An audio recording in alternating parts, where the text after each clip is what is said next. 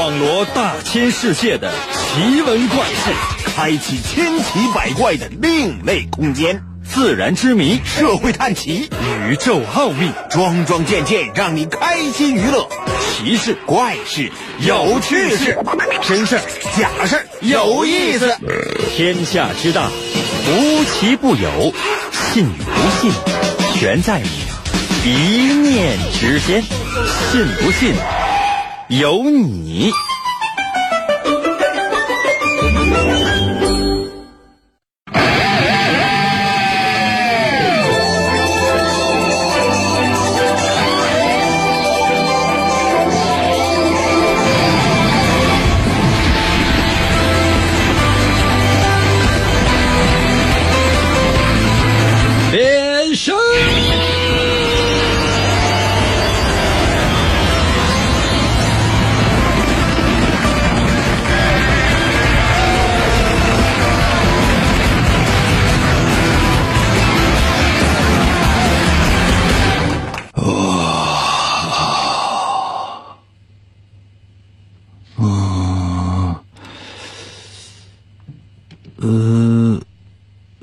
为什么呃来着？嗯，有的时候呢，就是经常会想各种各样的一些事情，就说，嗯，就是啊，对对对对，为了制造一个恐怖的气氛。哎呀，朋友们，你们想一想啊，这多不容易！脑子里一天到晚，我想的都是什么呢？既要给大伙儿呢带去快乐，同时呢还要给大家呢带去各种各样不一样的感觉。你说，一个人内心得强大到什么样的程度，才能够把这些全都做到呢？一个人得多有才华，才能够把这些东西都做得如此的完美呢？我怎么就做到了呢？那我接朋友说：“你说咱今天是一个特别不要脸的专辑吗？”呃，嗯，你们也不要这样想，也不要这样想，是吧？我想的是什么呢？就是说，只要啊是能让大家快乐，这样就可以了。只要大家觉得 OK 可以，然后呢每天呢都有各种各样的不同的新鲜感，那我们的节目内容，我觉得就应该可以了。那我们的节目宗旨就应该已经可以达到了，这就已经不错了呗，对吧？那你还要怎么样？嗯、今天下雨没打伞，浑身上下呀都已经湿透了，这整个人呢都已经怎么办呢？朋友们，你说，哎呀，幸好穿了雨衣。那有些朋友说，你看那穿雨衣你还湿透？对啊，雨衣湿透了。为什么要说这个小梗？是因为提示所有此时此刻正在收听我们节目的朋友，收听我们的节目，你不能按一般的方式来参与，你也不能按一般的方式来回答，一定要用另外的一个角度来看待我说的每一个故事，提出的每个问题。只有这样，你才能够更清醒的看清整个世界。神奇的，信不信？有你节目，每天晚上八点的准时约会。大家好，我是王银。哎哎，有没有一种感觉，就是说，逐步把大家呢带入到一种就非常奇怪的这种感觉当中来？你看，以往呢，我们可能就说，哈哈，现在呢，就是我是王银，很神秘吧？又到了我们每周一次的探案环节。每到这个环节，我会为大家讲一个小故事。小故事最多不会超过三分钟，可能是一个事件，也可能是一个案件。然后，请你化身成名侦探柯南和福尔摩斯。我就知道这两个。来参与到我们的节目当中来，找出事情的真相。认真仔细的收听，每个故事只有三分钟，看似很简单，实际上也很容易。准备好了吗？随时随地通过各种各样的方式参与到我们的节目当中来吧。预备备。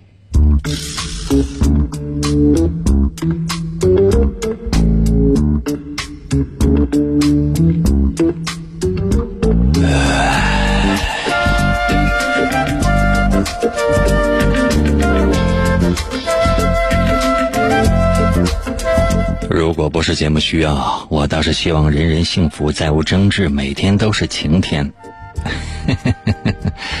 不过，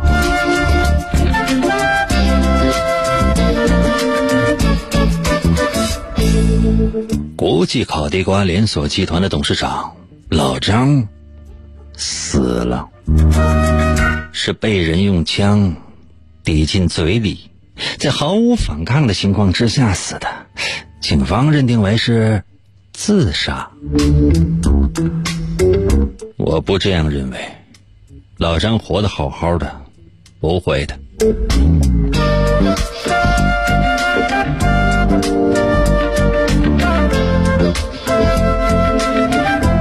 我首先询问的是老张的秘书尼可罗宾。尼可罗宾说：“那我，我，我跟了张总很长时间了。张总的地瓜好吃，那是因为张总真的是在用心做地瓜。不过，隔壁呀，老张的竞争对手赵思聪也成立了烤地瓜公司，并且最近卖的出奇的好。据说一天不吃都不行，这里边一定有问题。”我就怀疑，我就怀疑他们的地瓜里边应该是加了能够让人上瘾的东西。至于这种能够让人上瘾的东西是什么，嗯，那我就不知道了。紧接着，我又调查了老张的竞争对手赵思聪。赵思聪说：“ 老张算什么好人呢？他的地瓜里没有那个吗？”哼。如果没有，怎么可能卖的那么好呢？鬼才相信呢！那些大街上卖的网红小吃，大多数也都有，这跟我有什么关系？英俊潇洒、玉树临风、高大威猛、风度翩翩、无比可爱的我的银哥哥，你要是不相信，可以去问问熊大，他可是这方面的专家。这第三个人，我又调查了跟老张有仇的熊大。熊大说：“老张该死啊！以前我是帮着不少人倒腾那些能够让人上瘾的东西，我最近不干了。别问我为什么，我弟弟就是吃了这些东西死的，无奸不商，无商不奸。哼，老张也不是什么好东西。你去找找牙医乔巴，他跟我的弟弟也是好朋友。”顺着这个思路，我又找到了牙医诊所，老张常去的那家。哼，那是老张的牙医乔巴。乔巴说，老张的尸体是在自己家被发现的时候，我也被叫去去去确认身份。老张的脸下半部分都被打飞了，不过谁都能认出老张啊。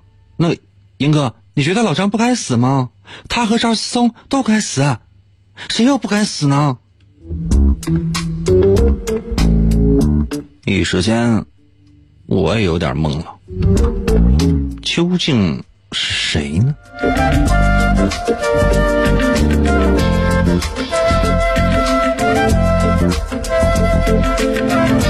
如果你想到了什么，可以随时随地把答案给我发来。想参与我们的节目，两种方式。第一种方式呢，很简单。如果你只能收听，就给我发微信。如何来寻找我的微信呢？嗯，百度查一下吧，因为现在也不允许说，你只能自己百度查王银的微信，姓王的王，《三国演义》的演，去掉左边的三点水，剩下的右半边那个字就念银，唐银，唐伯虎的银。如果想收看我们的节目的话呢，也可以，某音某手搜一下我的名字，万一要是搜到的话啊，不是你的幸运吗？别的不要，只要速度。人物是不是安排多了？其实我也在想，人物安排多的话呢，很多人不愿意动脑筋，直接就等答案了。以前呢，我经常是安排两个人左右，嗯，就是呃所谓的一左一右吧，要么你选左，要么你选右。那今天呢？出的是南北东西，呃，四个人选，是不是难度大了？如果大家觉得难度大的话呢，我也可以给大家一点点小小的提示啊。如何提示呢？接下来的时间，我再帮你画一次重点，也就是说，我要把这个故事再帮你展现一次。但是，这是你最后的机会，两分三十秒。老张死了，是被人用枪递进嘴里，在毫无反抗的情况之下死的。警方认为是自杀。我不同意，因为老张可爱活了，他不会的。为了调查老张的死因，我首先问了老张的秘书尼克罗宾。尼可罗宾说：“我跟了张总很长的时间，张总的地瓜好吃，是因为张总真的是在用心做地瓜。不过隔壁啊，张总的竞争对手赵思聪也成立了烤地瓜公司，并且最近卖的出奇的好，据说一天不吃都不行呢。这里面一定有问题，我怀疑他们的地瓜里面加了能让人上瘾的东西。至于这种能够让人上瘾的东西是什么，我我我就不知道了。”紧接着。我按照尼可罗宾的说法调查了老张的竞争对手赵思聪。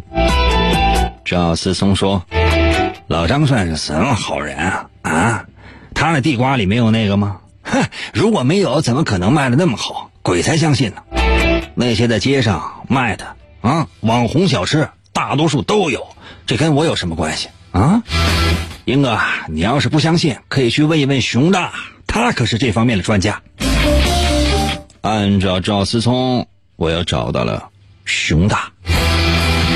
熊大说：“老张该死，以前我是帮着不少人倒腾那些能够让人上瘾的东西，最近我不干了。别问我为什么，我弟弟就是吃这些东西死的，无商不奸。老张也不是什么好东西，你去找找牙医乔巴，他跟我的弟弟也是好朋友。”我又去找了老张经常去的那家牙医诊所，牙医乔巴。乔巴说：“嗯嗯，老张的尸体在自己的家里被发现的时候，我也被叫去确认身份。老张的脸下半部分都被打飞了，不过谁都能认出老张。不过英哥，你觉得老张不该死吗？他和思聪都该死啊，谁又不该死呢？”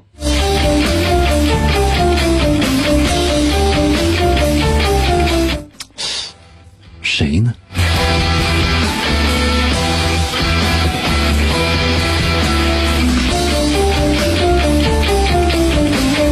一时之间，我也竟然陷入到了疑惑。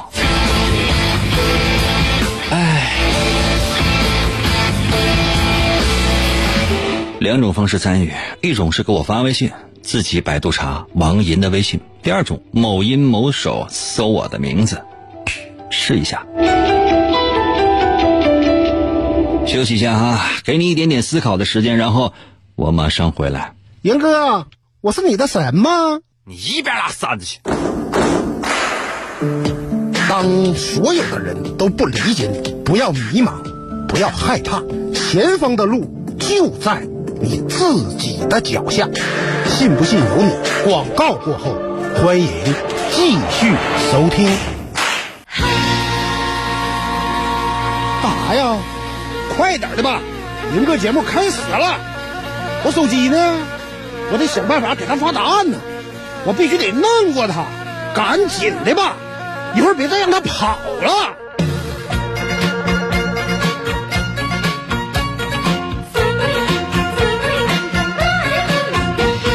我英哥真帅气，天下数第一。我英哥有魅力，感觉萌萌的。爱英哥不放弃，心里甜如蜜。爱英哥我是你，永远不分离。可惜一切都是骗局，每天被他骗来。骗去骗我，你就不怕雷劈？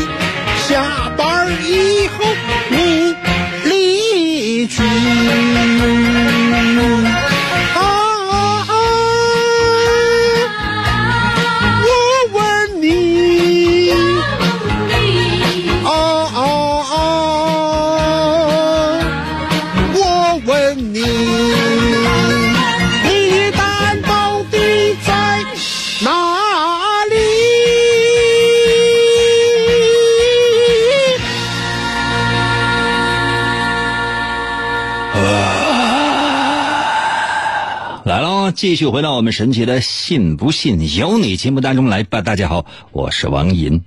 今天呢是我们的探案环节，刚刚已经为你说了一个案件，毕竟老张已经死了。那么，究竟谁是凶手呢？故事我说了两次，第一次呢真的是绘声绘色，第二次呢 更绘声绘色。是不是这个故事有点晦涩？那会生好了，不重要，重要的是我需要你认真收听、仔细思考。还是那句话，我已经好久没有说了。一个人的答案也许不对，或者不完全不完整，但是只要你把答案发来，其他人可以踩着你的肩膀，一点一点的找到事情的真相。这不是说你给人免费当了阶梯，你知道，很多人说啊，牛顿发明了万有引力，那不是他发明的，也不是他真正在苹果树下被苹果砸了，然后再发明的万有引力，他是根据所有前人总结出来的经验，一步一步创立了一个学术，懂吗？包括爱因斯坦也是，他是根据前人的经验，一步一步有了今天的成绩。包括达尔文也一样，是一步一步才有了物种进化论，懂吗？不是说一下下就凭空来的，所以团结起来吧。如果你们加在一起，捆在一处，能够答出答案，就算每个人都对。人类团结起来，否则想打败我，靠一个人的智商，哼，来吧。看一下大家给我的留言。呃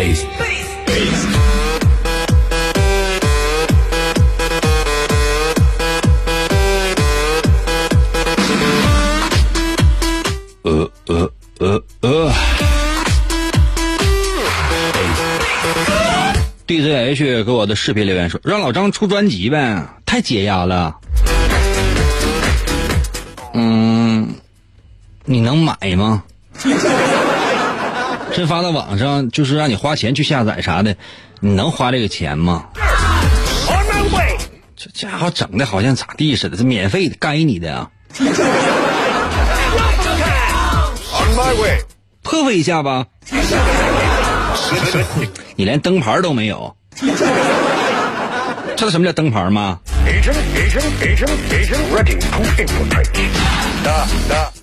花盆说：“要不你再再说一遍题呗。”盆盆啊，谢二狗啊，盆盆啊，我跟你说，我这真是说不了了。那说完了，我就大家的这个短信、微信，你知道收到多少啊？我都来不及念，节目就结束了，我就得下一个故事了。冬天给我留言说了，只有罗宾和乔巴接触过老张，凶手就在他俩之间。乔巴多可爱啊，罗宾多性感呢，凭啥呀？那有两个丑八怪跟他瞅着你呢，一个叫熊大，一个叫赵思聪。可可给我留言说：“天天老张，我一天天听的都是老张，啊，活了死了活着的。你把你的姓名告诉我，身份证号码、身份证正反面啥的，你都发送到我的微信平台，以后我争取把你也加里，行不？现在我们的节目缺尸体。”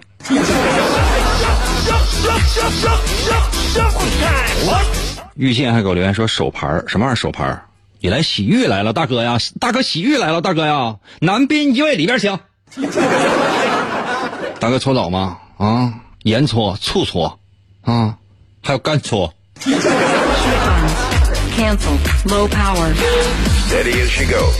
大仔给我留言说，乔巴他是怎么知道思聪该死？应该就是为朋友报仇。有道理呀。有道理呀。六给我的微信留言说了，思聪把手枪藏在了地瓜里。老张品尝思聪的地瓜的时候，自己用手拿着地瓜咬地瓜的时候被崩死了。你咋不说里边装的是一个手雷呢？那跟那个抗日神剧《裤裆藏雷》里边都差不太多。还有那个包子雷呀，什么胡萝卜雷呀、西红柿雷呀之类的。老张，你是是不是那个那个剧是不是你拍的？烤地瓜里边藏炸弹，那地瓜掰一半就完，各自安详。L V E R 给我留言说，那个问题是谁杀了老张吗？啊，不是，问的是老张穿的衬裤是什么牌的。Terminated. 嗯，Only 给我留言说了，乔巴是医生，他有机会打开老张的嘴。你现在你把老张逮着了，你一个电炮他就把嘴张开，不仅喘气，而且还说：“大哥，放过我吧。”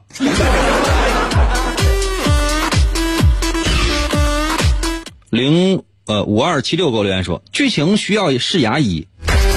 嗯，是的。没好事吗？脚给我留言说，老张吃烤地瓜烫着了，完了，一想，还算了吧，还不活了。你吃烤地瓜烫下嘴，完了就不活了？你这个生命太脆弱了，你是不是应该已经早就夭折了？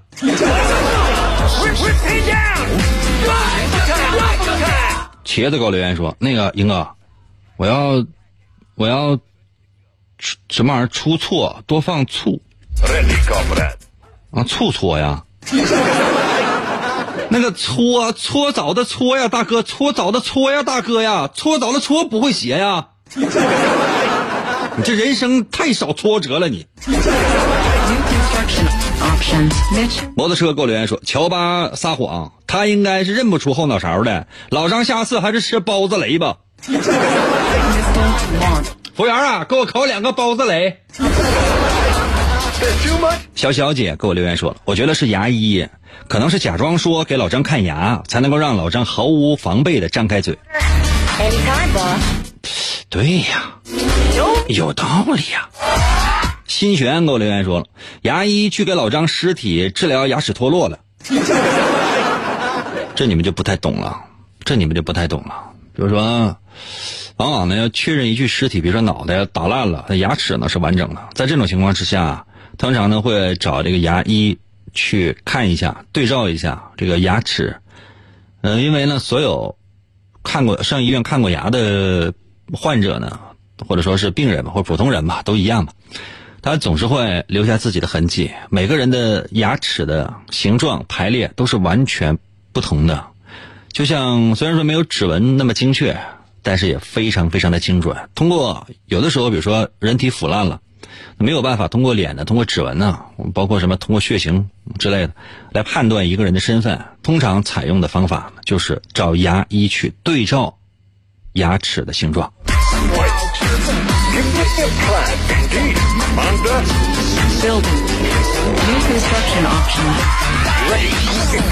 望月给我留言说，牙医干的吧？其他人就算用枪指着老张，出于求生本能，老张也会反抗啊，绝不可能张开嘴让对方把枪插嘴里啊！只有牙医能够让老张乖乖张口。另外，老王，你抄袭了柯南第三十六集，周一晚上七点半杀人事件。另外，英哥，以后别老说自己是原创。嗯，柯南作者青山刚昌，万一要抄的我呢？那有些朋友说：“应该你这么说那就不要脸了。”首先呢，望月，我要跟你说的是，我跟你讲的这些不是原创，原创的包括我这个微信公众号之类的，我都标上原创。有些原创呢，呃，却大部分都是原创，百分之九十九九，百分之九十九点九九九九九九九，或者说百分之百都是原创。为什么？那文字都是我写的，它图片呢都是我在网上找的。啊，因为每一篇都严格意义上来，就是就是广义上来讲，每一篇，比如说我的微信公众号发的文章，每一篇都是原创。但是呢，它有一些呢是需要你满一定的字数的，包括我一些图片专辑呢，它不它不满这个字数，只有图片就没有办法标原创。而且什么呢？就是说你所有的图片既然都是在网上下载的，不是说自己亲自去拍摄的，这都很难说是原创，懂吗？所以说我很难说我每一篇都是原创，是因为这个原因。包括呢，我讲的这些故事也都是在网上找到一些素材，然后呢自己进行改编.懂了吗，望月？但这集我说实话，我真不记得。柯南一千多集了吧？你说谁能把每一笔每一个的情节都记得？你知道，当我现在那天呢，有人问我说，这个《火影忍者》当中有一集的什么样的情节？我说大哥放过我吧，我根本不记得。那天也是走走马路上，有一个人问我，哎，你知道《海贼王》，《海贼王》第一百六十二集第二十五秒出现那个人物是谁？我当场我差点没给他跪下，我说大哥我错了，我根本不知道啊。他问我死神啊，死神，呃，黑崎一护第一次忘开的时候，当时挥的是左手刀还是右手刀？我说这右手刀吧，因为他一直都是右手拿刀。他说错。当时我就疑惑了，我用崇拜的眼神看着他，我说大哥，那你告诉我呢？他说我要知道还问你吗？简直了！后来又有人问我《名侦探柯南》，英哥，你知道《名侦探柯南》第七百六十二集里边步美对柯南说的第二句话是什么？滚！混蛋给我留言说，英哥，你说索隆那个眼睛他能睁开不？大哥呀，这个一定能睁开的，你知道，就是说没有办法了。现在哈，你说这个这个海贼王啊，他为什么他后来他有霸气了？每个人原来都没有，就靠恶魔果实来进行的。但恶魔果实，那当然他一开始他也有霸气这种这这个东西存在。他一开始呢，他都是以恶魔果实为主的，没有什么太巨大的这个霸气。这个霸气呢，算是一个伏笔，知道吗？但是打来打去，打来打去，一旦打到新世界的时候，你要不学点新知识、新技能，没有一点新招数的话，你根本打不下去，你打到头了。啊，如果说只有单一的一个技能，然后如何灵活的去运用它，并且呢，在战斗当中获胜，你需要去看《娇娇奇妙的冒险》，他那个只有单一的技能，可以吗？可以吗？但如果说有各种各样的才华，通过自己的一个才，就是才人才那个才没有华，只有通过这个才才能，你去看一看直木的法则。这简直了！你就死死活非得就是说就不在人间待着了，你可以去看一看死神，或者是实在不行的话，你往前翻一翻，你看一看《悠悠白书》。体育运动类的最早你看一下《灌篮高手》，最近呢你看一下黑子的篮球，这是篮球类的。排球类的呢啊，排球类的，你知道我最近最喜欢什么？还有那个那个篮球那个鸭，就好像像什么来？鸭子的天空，千万不要看呐，毁死你！有时候跑题了。啊，哎呀，我回来说一下答案啊。刚才谁来着？望月，我给你刷屏，你刷屏，让我错过了很多人。我先说一下答案啊，我先说完答案之后，你这样的不行了，我们得先休息一下，休息完回来，我先说答案，然后我再出题。谁别聊着我啊！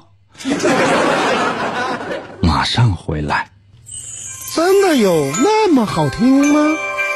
你说呢？信不信由你，纵享快乐。广告过后，欢迎继续收听。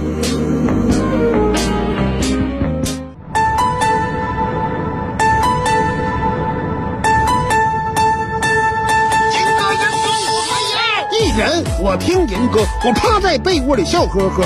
广播他还有谁？我每天晚上能作陪。参与我发微信收听，他更带劲儿。我黯然销魂，自作多情，我不见银歌人。听银歌我痴痴笑，心动我太美妙。这个男人他有一套，银哥银哥我还要。气烦恼我忘忧愁，我陪着那银哥到白头。每天坚持从不落，只要那银哥能说话。每天晚上听一回，我陪着那银哥永相随。天天参与为了谁？银哥节目还能减肥？逗银哥我一天天各种欢乐是大无边，每次都被他弄蒙圈。我就爱银哥各种编，人间纷扰太凌乱，管他究竟该怎么办。晚上哪怕不吃饭，我拥有了银哥就无遗憾。银哥我来了，银哥我来了，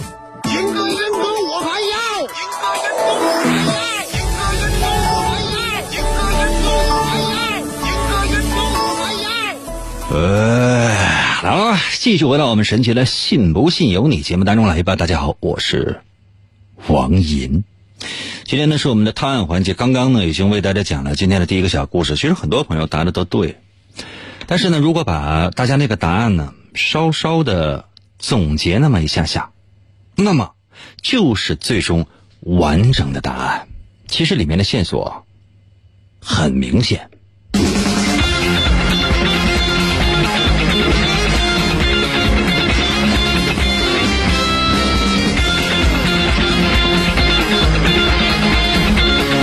天下一个。是的，你们猜的没错，就是医生乔巴。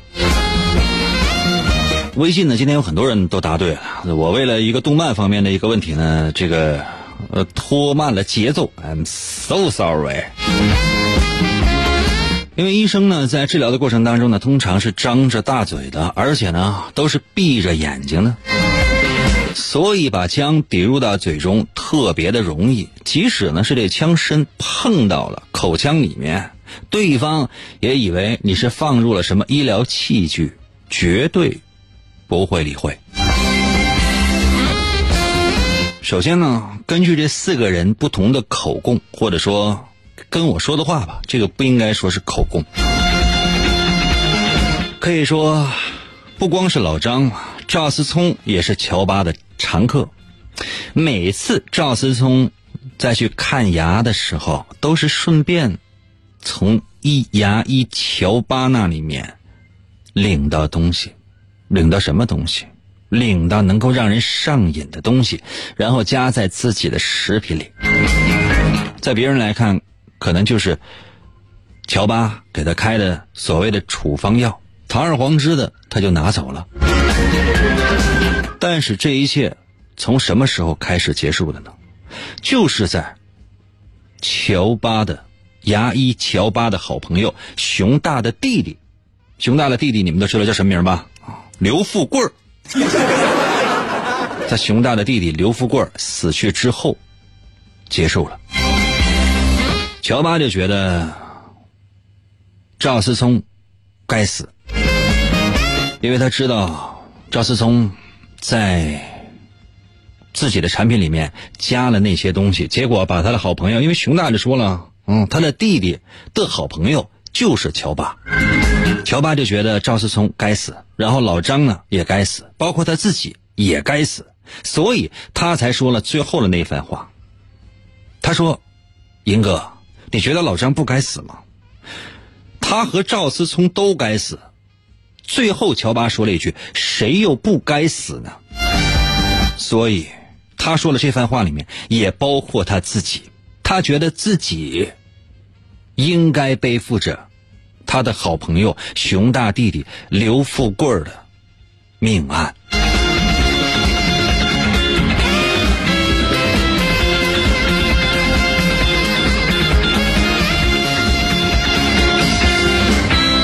真相，哎，啊，说完了之后，你有什么样的感觉呢？觉得这个故事真的非常非常的精彩的话呢，给我发个数字一就可以了啊，我把它转赠给《名侦探柯南》。毕竟刚才呢有人说这是超《名侦探柯南》当中的一集，是可以的，送给《名侦探柯南》的，嗯，作者青山刚昌啊，青山刚昌，好吧，青山刚长。啊，千里一醉在我的微信还留言呢，说主要是小时候柯南前一百集来来回回演了无数遍啊，三百以后的我都不熟了。不是不熟了，三百以后的都没引进，好像不是三百以后的。到一百来集的可能是引进了，后面的都没引进，因为太多的比较残暴的一些东西在，压根儿呢也不是说完完全全是给小朋友准备的，懂吗？高中生可以看一看，或者说成年人可以看一看，小朋友看那个东西是会留下心理阴影的。小朋友有的时候呢看葫芦娃都会留下心理阴影的，因为葫芦娃它绝对不是一部儿童能够看懂的动画片，明白吗？葫芦娃。绝对不是一部儿童能够看懂的动画片，这里面有非常非常多的对当时社会的一种讽刺，包括呢，这葫芦娃在进洞打妖怪的时候遇到的重重障碍，那些障碍的形状，或者说那些妖怪的形状，那些妖怪的布局，他们的功能，都体现了作者对当时社会一些现象的不满和讽刺。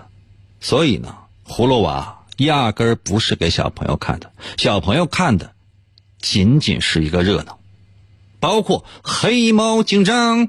可能有些朋友说，那黑猫警长，我小的时候看黑猫警长，留下了巨大的童年阴影。尤其是看到石猴鹰的那一集，就是一个穿白家伙、戴墨镜的，像个老鹰一样的东西，然后他竟然去吃猴。我说实话，我具体我不记得。晚上我在被窝里瑟瑟发抖。嗯、哎，说到哪儿了？来啊，接下来的时间呢，继续回到我们的节目当中来。本来呢，接下来的时间是应该给大家伙儿说今天的第二个故事，但现在时间呢，我怕来来不太及，怎么办呢？还有大概九分钟的时间，嗯，九分钟我这个故事讲完，那么基本上就结束了。那接下来的时间，最后呃还有大概八分八分零四秒，OK，七分五十六秒，好吗？我们就来说说童年阴影吧。好啊，我们来说说童年阴影，好不好？我们来说说童年阴影，就是在动画片或者说不是在动画片当中你看的那些童年阴影。我跟大家伙儿呢聊会儿天儿然后我就回家家睡觉觉，好不好？接下来还有六分四十秒，来啊！微信视频刷新一下，说说你的童年阴影。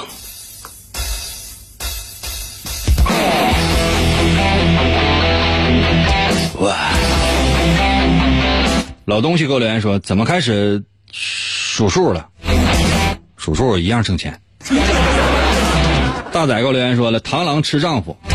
哎，螳螂吃丈夫这个问题，我真是研究过。我小的时候也养螳螂，我以前好像在节目当中吹嘘过。我养那个母螳螂，我一直养到入冬的第一场雪。包括呢，就说那个，你知道螳螂体内有那个叫线虫，铁线虫，韩韩国电影叫《铁线虫入侵》，这你知道吧？这螳螂体内那个线虫，我都看到过，放在水里的时候是怎么出来的？平时放在马路上，这螳螂的肚子被压爆的时候，那个那个线虫是怎么出来的？我都亲眼看过，而且我把那个线虫我拿开，我就拿起来过啊，那玩意儿特别结实，你就是用过呃用手拽断什么的都是比较费劲的，用得用牙咬。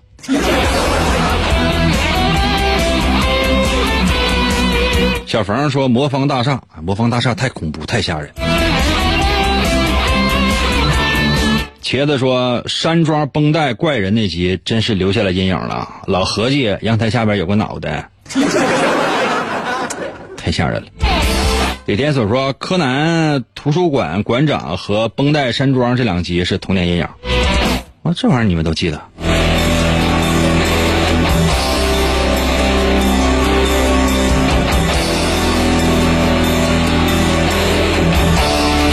看一下微信啊，嗯、林深自建路给我的微信留言说，一只耳是好东西，你信不信呢？一只耳怎么成了好东西？你男朋友啊？一只耳性，一只耳性格多温柔啊！他仅仅是为了生存，仅仅是为了生存，没有想到被黑猫警长他们这顿蹂躏。不光黑猫警长蹂躏他们，你看哪一个就是这些黑恶势力不蹂躏他？一只耳为了生存，不得已，整日撒谎挑拨离间。好多给我留言说：“英哥，还整个葫芦娃你都看不懂，黑猫警长你看懂了吗？”那跟别人说我就敢说看懂了，跟你我就不敢说。为啥呢？因为我怕你最后咣咣拿枪打出几个大字，请看下集。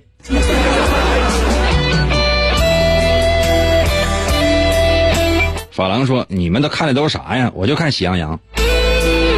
喜羊羊的羊村是灰太狼建的，你不知道吧？灰太狼为什么要建这个羊村？他之前是怎么建的这个羊村？他是怎么想的？后来他又为什么要用各种各样的方式来突破羊村？这一切都成了谜。”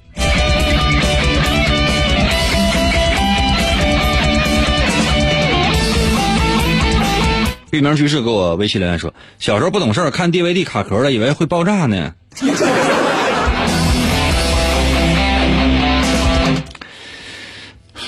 行，你那个 DVD 卡壳是不是发出了声音？就是咔咔咔哒哒哒哒哒哒哒哒哒哒哒，那才是倒计时呢。忘记过去给我留言说，哎呀，小时候看那个《射雕英雄传》里边那个梅超风，只要一出来，那画面啊，我童年阴影啊，哎呀妈呀，太吓人了。那个版的，就是八八三版的吧，这个《射雕英雄传》，八五八五版的那个确实是很吓人的，梅超风啊，那两个眼睛跟黑窟窿似的。再后来几个版本，梅超风就变成大美女了。没错，给我留言说，小时候看迪迦奥特曼好几集，到现在还害怕呢，是吧？我觉得也是。你看奥特曼啊，挺好一个人，穿一身皮皮衣服、皮衣皮裤啊，脑袋上戴头盔，完戴一个墨镜，从来打人的时候呢，都留一后手。你说一开始你就使必杀攻一下，这这这这这集是不是就结束了？必须得跟对方干，干到最后呢，能量差不多都快没了，完了使必杀。你有没有想过，万一哪天这能量没带足，那必杀怎么使？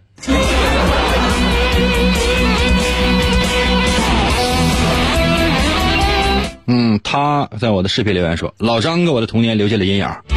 别装了，今天晚上两点四十啊，凌晨两点四十，我让老张给你托梦，梦里啥也不干，就是对着你么么哒。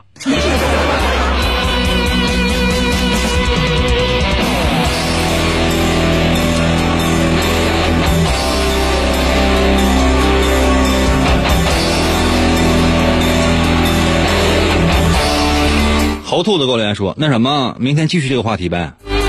那你现在就说呗，怎么你还还回家想想啊？晚上做梦定好了时间，就一定要梦到这些呗。然后明天你给我讲，不用给我讲了，那一定是噩梦。”苦尽甘来给我的微信留言说：“哎呦，我太邪恶了，哪里邪恶？你的思想怎么那么成熟？”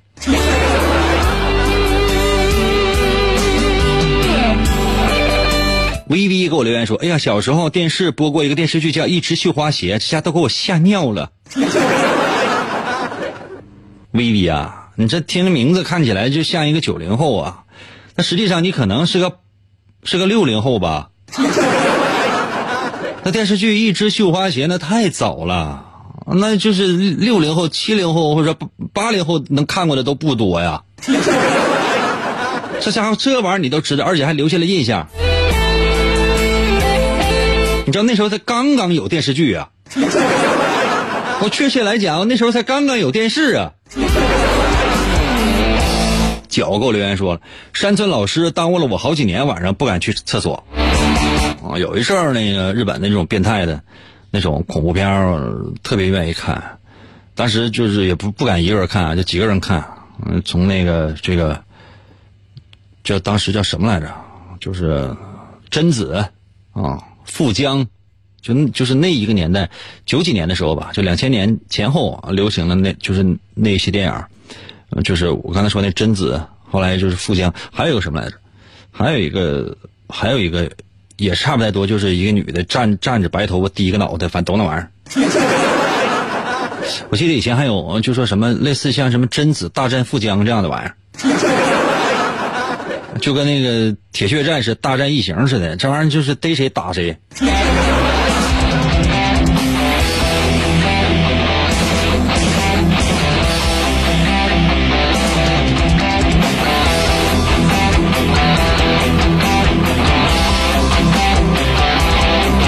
气质给我留言说：“柯镇恶，柯镇恶也是童年阴影。”大家看我的眼色行事。柯镇恶很早就瞎了。大家都没有办法看他的脸色，那个眼色行事，脸色都有时候都看不了，看不了，因为他脸色太过于苍白，皱纹堆垒，是吧？还不如说看他的皱纹行事啊。柯镇恶最大的优点就是说是谁也不服，最大的缺点就是无论被谁这个降服，不是无论被谁打败之后，通常说的一句话就是杀了我吧，杀了我我也不会服的。谁会碰这样的一个人？不是狗屎吗？R U V 给我留言说，猫眼儿那个动画片是我童年的阴影。哎呀妈呀，我看一集我都差点虚脱了。猫眼儿是哪个呀？猫眼儿是哪个动画片啊？猫眼儿三姐妹啊？哪个哪个猫眼儿啊？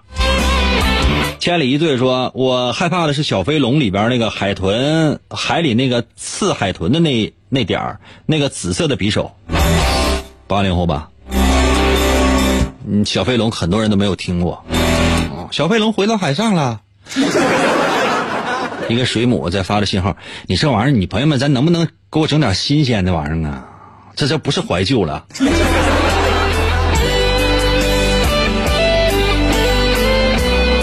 屎给我留言说了，呃，有个叫裂口女的，就是拿着剪刀剪，呃，戴着口罩问小孩我漂亮不？说不漂亮就会被呲掉。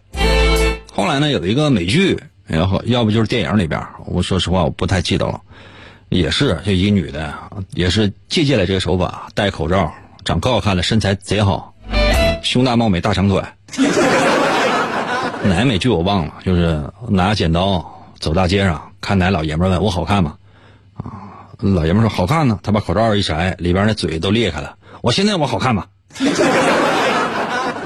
你就无论对方说什么，对方说好看啊，你这个骗子，我扎死你！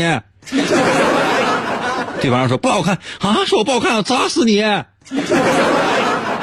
后来想，这可能就是说是这个导演或者编剧想的就是女人啊，女人说那些话呀，女人提那些问题呀，啊，没有一句是真的，没有一个是标准答案的。